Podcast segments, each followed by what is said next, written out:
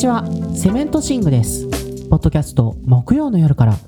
この番組は週末まであと1日。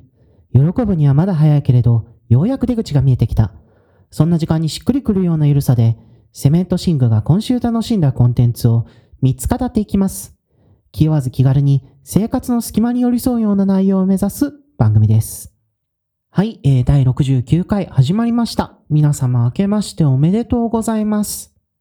いやー、前回ですね、1月10日に再開しますなんて言って、だいぶ開くなーなんて思ってたら、もうあっという間にね、10日が近づいてきて、年末年始っていろいろバタバタしてて、早くね、過ぎちゃうなっていうふうに思いましたね。いやー、年末もね、例によって紅白を実況して過ごしてね、その後音楽番組とかバラエティ番組とか、なんとなく見ながらですね、お酒飲んで寝ましたけれども、なんか全然変わらないなーというふうにね、感じて、いやー、今年もこんな風にね、気づいたらすぐ終わっちゃうのかなって思うとね、あー、怖いなーなんて思いますけれども。でもまあね、そんなこと言ってても仕方ないのでね、今年も頑張ってやっていこうと思っております。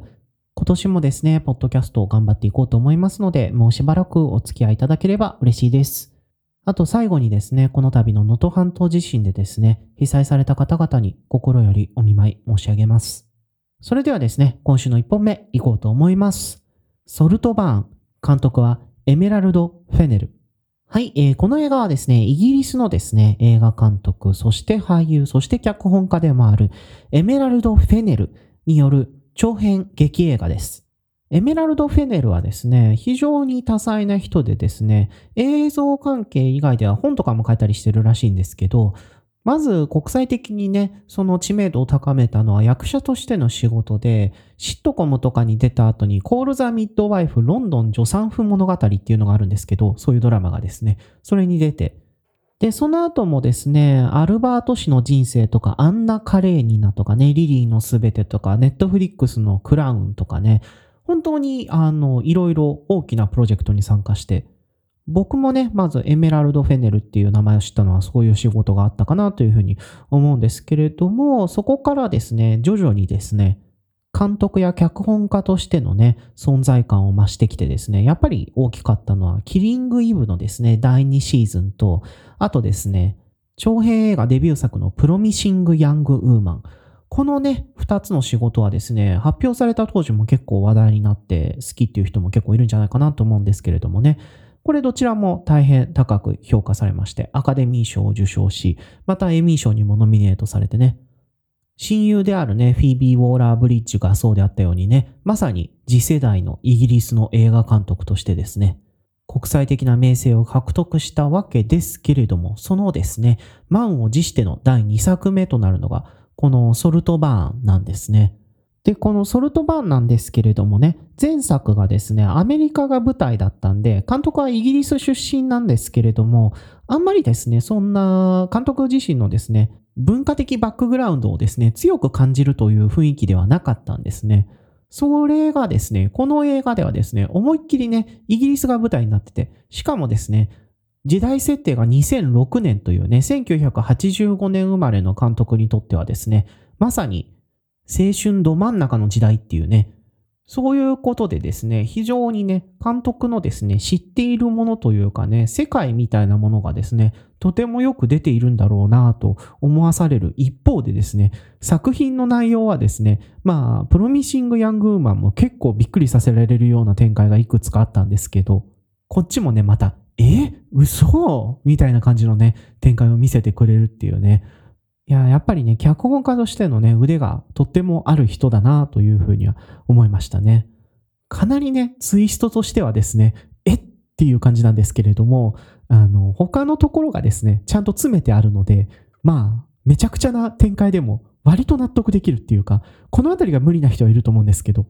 ただね、僕はですね、こういうですね、結構ね、無茶なツイストにかけるっていう映画が好きなので、最初とね、最後でね、ジャンルが変わっちゃってるような感じの映画ですね。そういうね、ものを見れたので、結構この映画は好きなやつでした。でですね、この映画ですね、やっぱりね、展開がとっても重要というかね、なるべく何も知らない状態で見た方がですね、楽しめると思うんですよ。だからね、あの、まあ、何もね、知らないっていう人がいたらですね、これを聞く前にですね、とりあえず映画を見てほしいと思うんですね。まあ、内容的にはですね、ちょっとえぐめなところがあるのでね、まあ18歳以上のですね、そういうのに耐性がある人っていう留保はね、つきますけれどもね、まあとりあえずですね、見てもらってからですね、また聞いてもらえればと思うんですが、まあここからですね、内容の話をしますとですね、主人公はですね、奨学金をもらって名門オックスフォード大学に進学してきた苦学生、オリバーです。彼はですね、周りが恵まれた人ばっかりの環境でですね、なかなか庶民の自分は馴染めないなぁなんてね、思ってたんですけれども、ある日ひょんなことからですね、上流階級の息子であるフェリックスという男性と親しくなります。このフェリックスはですね、もう本当に美目修霊という感じでですね、学校の人気者なんですけれども、その上流階級ぶりがですね、とんでもない上流階級で、ありえないぐらいでかい屋敷を持ってるしね、有名作家がモデルにしたのは僕の家なんだよとか言ったりね、日本にもね、まあたまに存在する、ああ、こんな人って本当に存在するんだっていうタイプのお金持ち上流階級なんですよね。で、そのフェリックスとですね、オリバーはですね、ちょっとしたことからですね、仲良くなってですね、フェリックスはね、オリバーをね、夏休みにですね、自分のね、両親が所有する壮麗な屋敷、ソルトバーンに招待するんですね。それでですね、オリバーとフェリックスは夏を一緒に過ごすことになるんだけれどもっていうのが、まあ、この映画で。でね、この映画ね、まず何が気に入ったかっていうと、これね、ゴシックホラー的な要素があるんですけれどもね、あと、イブリン・ウォーのね、ブライズヘッド再びとかね、アナザーカントリーとかね、そういう両家の子息が出てくるようなね、イギリス文学も取り入れていたり。しかしね、そういういろいろなものを組み合わせつつですね、その舞台をですね、2006年に設定しているっていうのが結構好きだったんですね。この2006年っていうのが割と絶妙な設定で、まだね、スマホがこんなにね、生活の隅々にまで行き渡るという感じでもなく、まあ、ブラックベリーとかありましたけど、SNS はですね、マイスペースが主流で、ツイッターとかもね、ないし、フェイスブックもまだそこまで人気じゃなかったから、生活のね、スピードとかがですね、今ほど速いと感じられるわけでもなく、割とね、思い返してみるとですね、牧歌的なところもあった時代だったなと思うんですね。ただ今につながるような技術はできてるのでね、そこまで覚醒の感があるわけでもないので、なんか見てるとですね、絶妙にやぼったいというかね、まだリバイバルしきってないみたいな雰囲気があるんですね。このね、2000年代後半のですね、ちょっと今っぽいんだけど微妙に古いっていうね、この感覚をですね、すごく監督はね、大切にしていたらしくて。なのでね、見ているとですね、ものすごくね、撮影とかはね、すごく作り込まれているのにもかかわらずですね、絶妙になんかこう、ダサいというか、なんかちょっとこう、まだ様にならない気恥ずかしさみたいなものがですね、このソルトバーにはですね、残ってるんですね。それは結構ね、まあファッションもそうなんですけど、音楽もそうで、MGMT とかね、アーケードファイアとかね、まあ今聞いてもですね、結構いいなと思えるやつもあるんですけど、絶妙にね、こう、ダンスソングとかね、ああ、こんなの流行ってたなみたいなやつがあったりね、今これクラブでかかったらちょっと盛り下がるよなみたいなね、やつもちゃんと使うんですよ。それがね、もうなんていうか、見ててですね、むずがゆいね、気持ちになってくるというか、ものすごくね、お金かかってるのはわかるんだけれども、どうにもなんかね、ダサくてですね、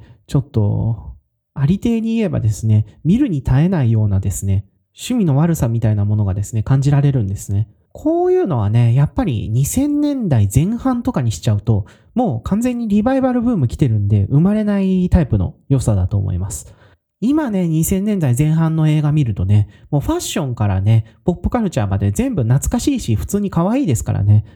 このね、ダサさっていうのは本当にこの時代ならではだなと。そしてね、エメラルド・フェネル監督はですね、こういうダサさとかね、醜悪さみたいなものをですね、かなり効果的にこの映画の中でですね、使ってるんですね。というのもね、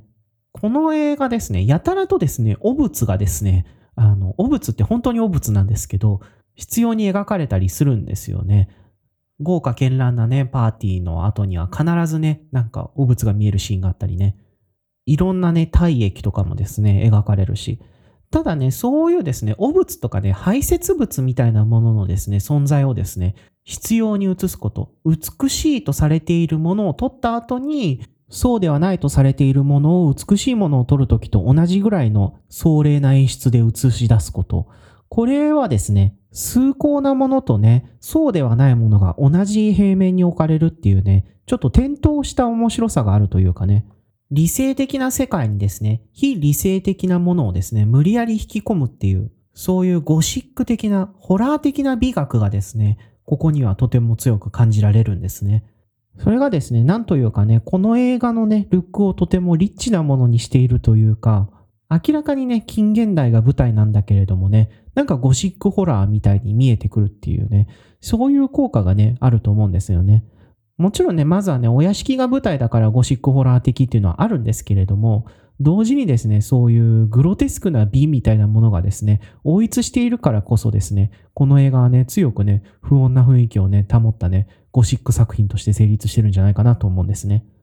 もちろんね、この映画の舞台をですね、1960年代とかね、もしくはね、19世紀とかにすることもね、可能だったとは思うんですよ。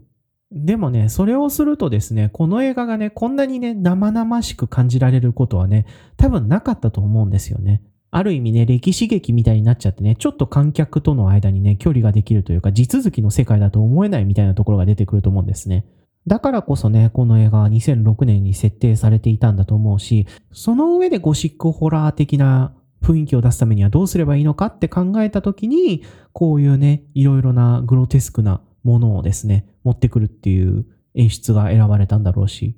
このあたりのですね、塩梅というか、バランスの取り方が面白かったですね。ああ、2000年代後半ってこういう感じで以下できるんだなというふうに思わされたというか、観客とね、地続きの世界をですね、どうやってね、ジャンル映画的な美学を通して変化させるかっていうところがね、よく考えられてるなっていうふうに思いましたね。そしてね、あと、やっぱり何と言ってもですね、この映画すごいのはですね、主演のバリー・コーガンのですね、開演。もともと監督はティモシー・シャラメとかを考えてたらしくて、それに対してですね、フェリックス役のジェイコブ・エロルディがバリー・コーガンなんてどうって言ったことで、バリー・コーガンが決まったらしいですけれどもね。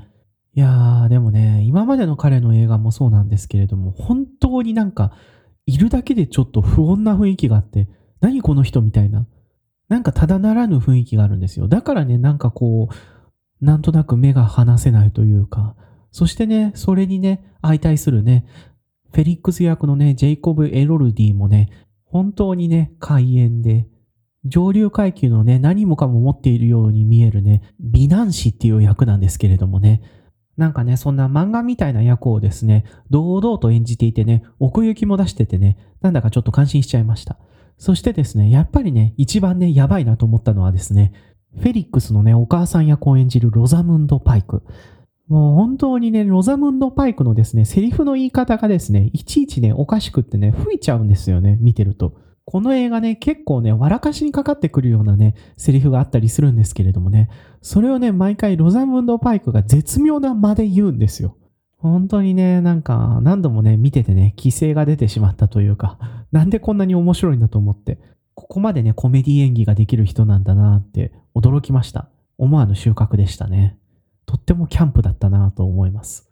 クイア要素はね、あるっちゃあるんですけれども、それがですね、なんていうかこう、わかりやすくですね、恋愛的な、性愛的な、そういうね、形を取らないところに結構妙味がある作品で、そのあたりはですね、ぜひ見て確認してほしいんですけれども、最終的にね、全部見終わってからね、ああれこういうことだったのかなとかね、いろいろリーディングしてみるのも楽しい作品じゃないかなと思いますね。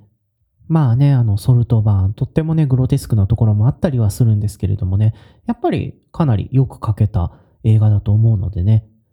人によってはね、強引すぎると感じる人もいるかもしれないですけど、でも全体的には僕はとっても楽しめたのでね、皆様も Amazon プライムのね、アカウントをお持ちでしたら、ぜひぜひ見てみてください。はい、というわけで今週の2本目いこうと思います。ボルテックス。監督はギャスパー・ノエ。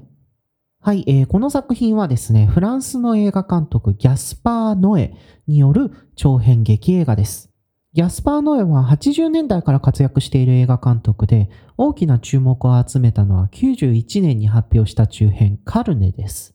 これがですね、カンヌ映画祭で批評家週間賞を受賞しまして、そこからですね、98年に長編劇映画デビュー作カノンを発表。その後も定期的にですね、長編を発表して、そんなにね、作品数が多いというわけではないんですけれどもね、毎回非常に話題を呼んで、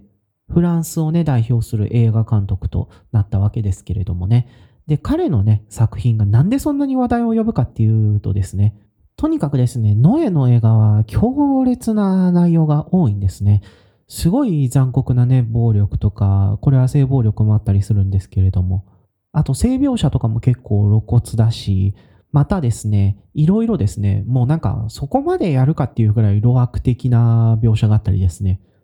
そこまで映さんでもっていうものを思いっきり映したりですね。まあもうとにかくですね、彼の映画を見ると疲弊するというかね、うおー、強烈だな、濃いなって思わされるんですね。ただまあ映画としてはですね、どれもですね、まあちょっと露悪的すぎるっていうか、露骨すぎないと思いつつですね、よくはできてるんですよ。美術とかね、映像のセンスもすごいし、残酷描写もね、確かにすごくきついんですけれども、まあ描きたいものから言うと、そういうのを入れる理由もわからなくもないぐらいのところではあるんですね。まあね、でもたまにね、ちょっとこれは観客への嫌がらせなんじゃないかと思うようなね、映画もあったりするんですけれどもね、最近ね、公開されたルクス・エテルナっていうね、50分ぐらいのね、中編があるんですけれどもね、これとかもう観客に嫌がらせをしてるだろうとしか思えないんですよね、内容的に。僕はあの劇場で見ていつまでこれやるんだと思って笑っちゃったんですけど、あの残酷描写がとかではなく、映像効果で観客に嫌がらせをかけてくるっていう映画なので、一応ね、警告はあると思うんでね、その警告を見てですね、大丈夫だなと判断したら見てほしいんですが、まあ、ちょっとね、はっちゃけすぎだろうと思って笑ってしまいましたがね。まあ、そんなわけでですね、強烈な監督であるギャスパー・ノエなんですが、今回のボルテックス、これですね、なんと、異例なことにですね、監督の映画なのに、あんまりね、残酷描写も、暴力描写も、まあ、全くないというわけではないんですけれども、それでもね、今までと比べるとね、おとなしすぎるというぐらいね、抑えられているんですよ。普通のね、ドラマ映画だったらあるかなぐらいのね、範囲内に収まっているというか。ただね、まあそういう直接的にどぎつい描写が抑えられたとはいえですね、この映画ね、やっぱりギャスパー・ノエの映画なんで、見終わると本当にズーンとした気持ちになるというか、今までと比べてもね、遜色ないぐらいね、きついことをね、描いているんですよ。で、そのきついことって何かっていう話なんですけれどもね、それはもうズバリですね、老いと死なんですね。この映画のね、主人公はですね、パリに住んでいる老夫婦で、夫の方はですね、イタリアの非常に著名な映画監督、ダリオ・アルジェントがですね、俳優として演じています。そしてね、妻の方はですね、フランソワーズ・ルブランというですね、これまたですね、フランス映画界の生ける伝説と言ってもいいようなね、俳優が演じております。でね、この二人がですね、パリのね、アパルトマンに住んでるんですけれどもね、どうやらですね、妻の方はですね、認知症がね、始まっているみたいで、だんだんね、身の回りのことができなくなっているんですね。それでですね、夫の方はですね、どうにかしてですね、妻の面倒を見ようとするんですけれども、もう老老介護状態なので、どうしようもなくなっていってしまって、しかもですね、夫はですね、心臓に病気を抱えているんですね。で、ここにですね、薬物に依存していた過去を持つですね、息子が入ってきたりですね。そんな感じでですね、この老夫婦がどうなるのか最後まで見るっていうのがね、この映画なんですけれども、これね、結構ね、びっくりするのがですね、まずオープニングなんですけれどもね、夫とね、妻が同じ画面にですね、いてですね、仲良くね、話してる映像が映るんですけれどもね、それが終わったらですね、すぐですね、夫とね、妻の間にですね、なんか黒い線みたいなものが引かれて、で、画面がね、そこからですね、ずっと二分割されたまま進むんですよ。画面のね、左では夫が映ってて、で、画面の右では妻が映ってて、で、それぞれがですね、同じ家の中で別々の行動をしている様子をですね、二分割の画面の中で各自映すというね、手法をとってるんですね。で、これがですね、最初はね、ちょっとあっけに取られるというかね、当然ながらね、同じ家の中にいる家族でもね、それぞれやっていることは違うんで、行動とかね、ちょっとタイミング的にずれるし、なんか見てるとですね、どこに注目したらいいのかわからないから、この感じで2時間半近くもいけるんかなとか思ってしまうんですよ。ただね、だんだんですね、だんだん見ていくとですね、妻とね、夫のね、行動がですね、ずれつつもですね、同じ空間にいたりですね、同期するようなね、シーンが多くなってきてですね、なんとなくこの夫婦が置かれている状況っていうのも見えてくるんでね、それでね、まあリズムがつかめてきてですね、なんとか見ていけるんですけれども、ただね、やっぱりね、見ているとですね、すごい嫌な気持ちになってくるんですよね。っていうのもね、やっぱりね、この画面がね、二分割されていることでね、本当にね、夫とね、妻がね、いくら長く連れ添ってね、同じ家で暮らしていたとしてもね、結局別々の人間であって、それぞれがね、それぞれの時間と空間があってですね、孤独なものなんだっていうことをですね、画面が分割されてそれぞれのね、行動がね、別々に見れるせいでね、嫌でも意識せざるを得なくなっていくんですよ。まあね、本当に結局人間死ぬときは一人なんてね、言いますけれどもね、そういうことをですね、同じ画面の中にいさせないっていうことでね、なんか物理的に突きつけてくるっていうね、なんかこのあたりの露骨さにすごいノエを感じるなって思うんですけれども、まあね、そういう感じでですね、ノエはですね、いくらね、愛し合ってね、仲のいい夫婦であったとしてもね、それぞれね、認知症とかのね、進行度合いは違うし、健康状態も違う。そして、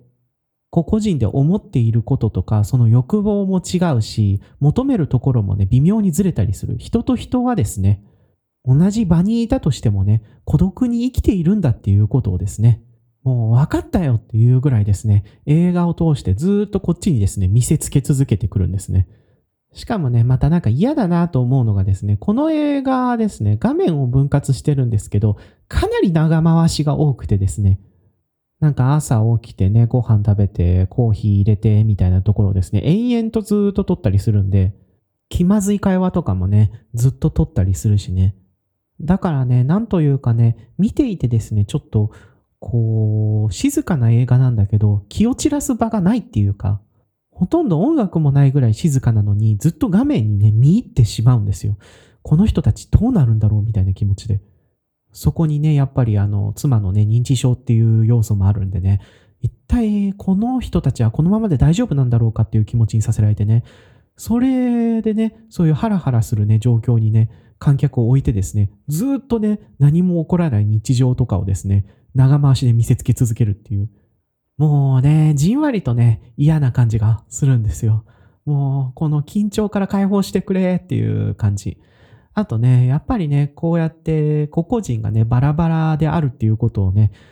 すごく強く示すのはですね、コロナ禍以降の映画だからっていうのもあるのかなとかも思ったりしますけどね。だからね、本当にね、この手法とかね、訴えかけたいことっていうのにはね、ノエらしくね、ちゃんとした必然性があるっていうか、訴えたいこととね、手法がですね、ちゃんと連関してるんですよ。でもこんなにね、なんか、見てて、辛い気持ちになるようなやり方でやらなくてもよくないとは思うんですけれどもね。まあでも、まあそういう作家だからしょうがないだろうってね、今までのノエの映画を見てると思わざるを得ないんですが、2時間半近くもね、かけてね、じっくり見せてくれますからね。でね、まあやっぱね、この夫婦のですね、行き着く先っていうのはね、もう冒頭でね、予告されている通りですね、どんどんね、悪い方向へとね、向かっていくんですけれどもね、それがね、またなんか静かに取られているからね、ある種の無情感を覚えざるを得ないというかね、ああ、こんなに仲が良かった人たちでも、こうやっていろいろどうしようもないことが積み重なっていって、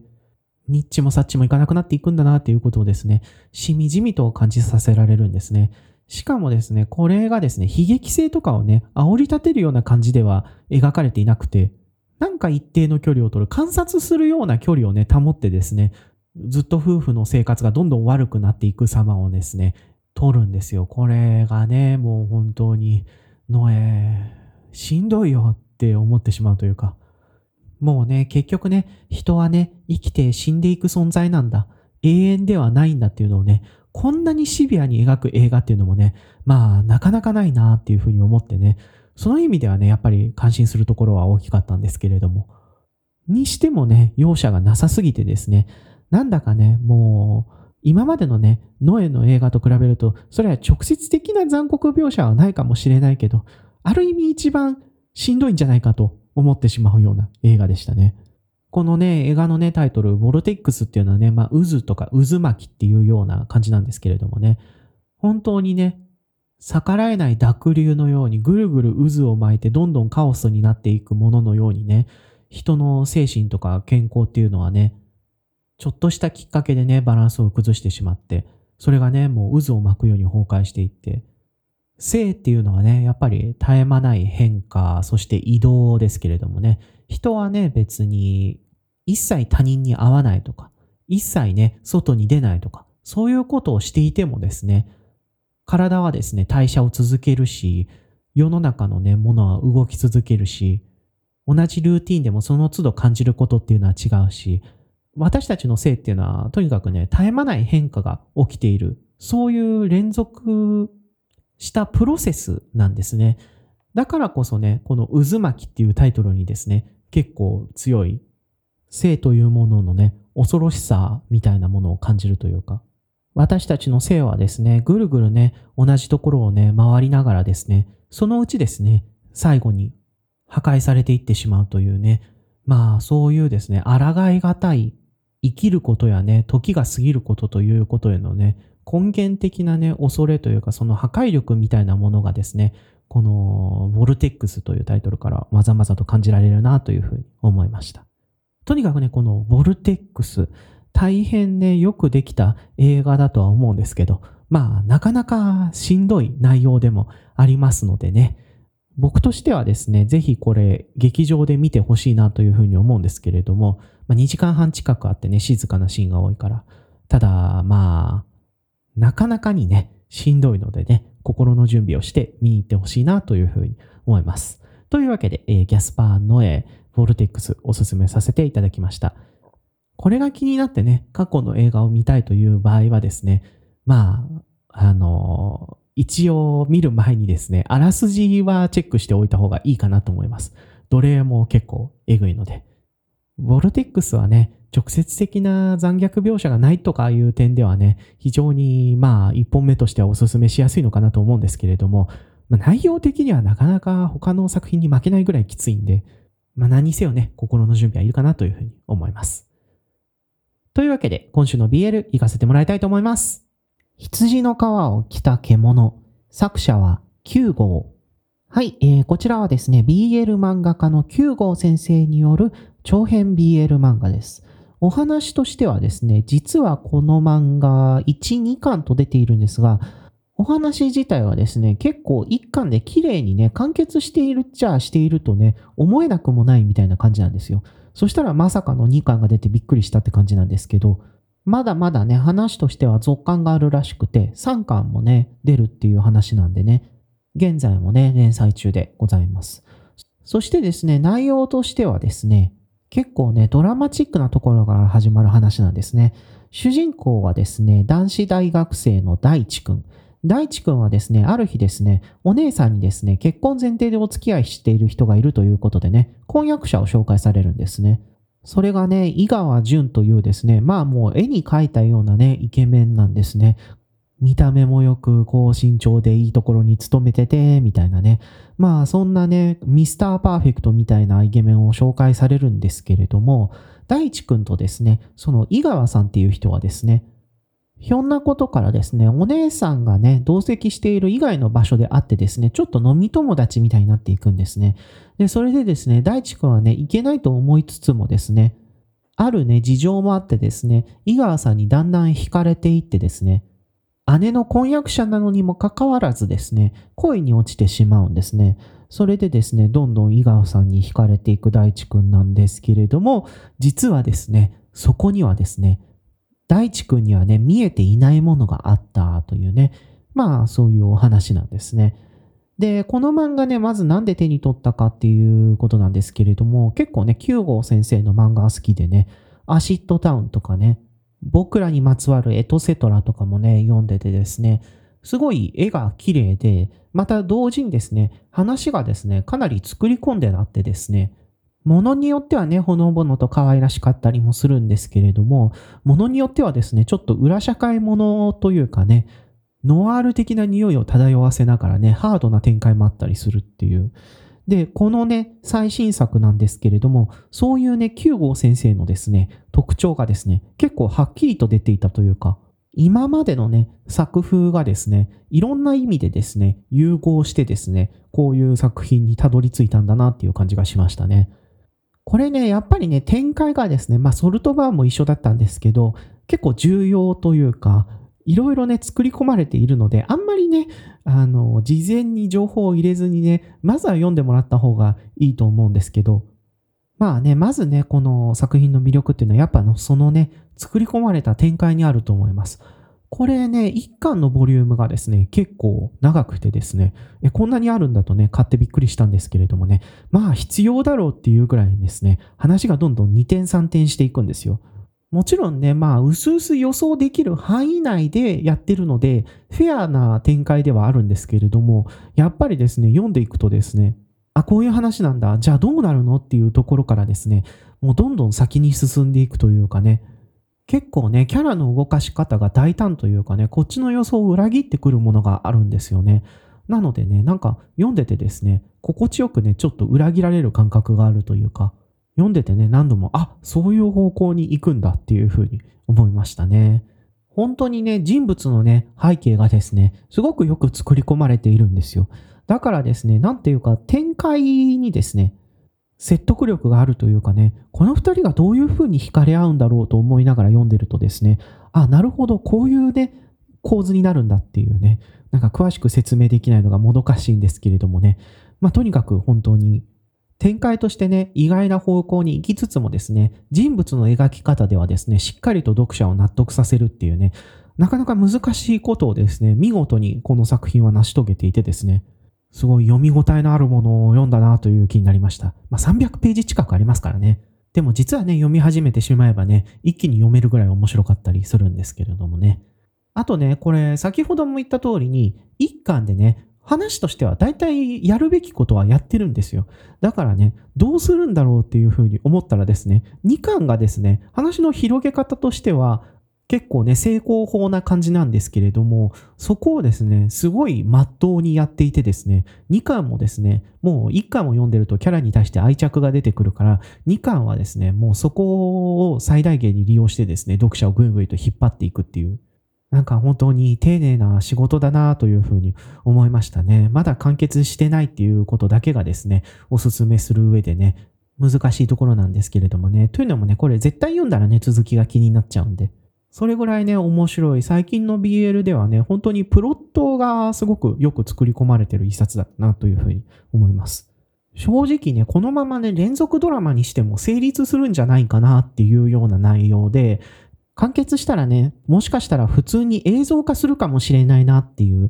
もう本当にね、それぐらいね、話がね、よくできている漫画だと思います。どうぞですね、何の予備知識もなく、1話目からね、読み進めていってください。1話目はね、結構試し読みできると思うんで、そこでね、ん？っていうのをね、感じたらね、読んでみるのをおすすめします。はい、というわけで、羊の皮を着た獣9号先生をおすすめさせていただきました。はい、えー、第69回聞いてくださってありがとうございました。引き続きお便りをお待ちしております。お便りは Google フォームから送ってください。最新回の説明文中にリンクを貼っております。また、よろしければ感想をハッシュタグ木曜の夜からでつぶやいていただけると嬉しいです。よろしくお願いいたします。それでは皆さん、あと一日頑張ってください。セメントシングでした。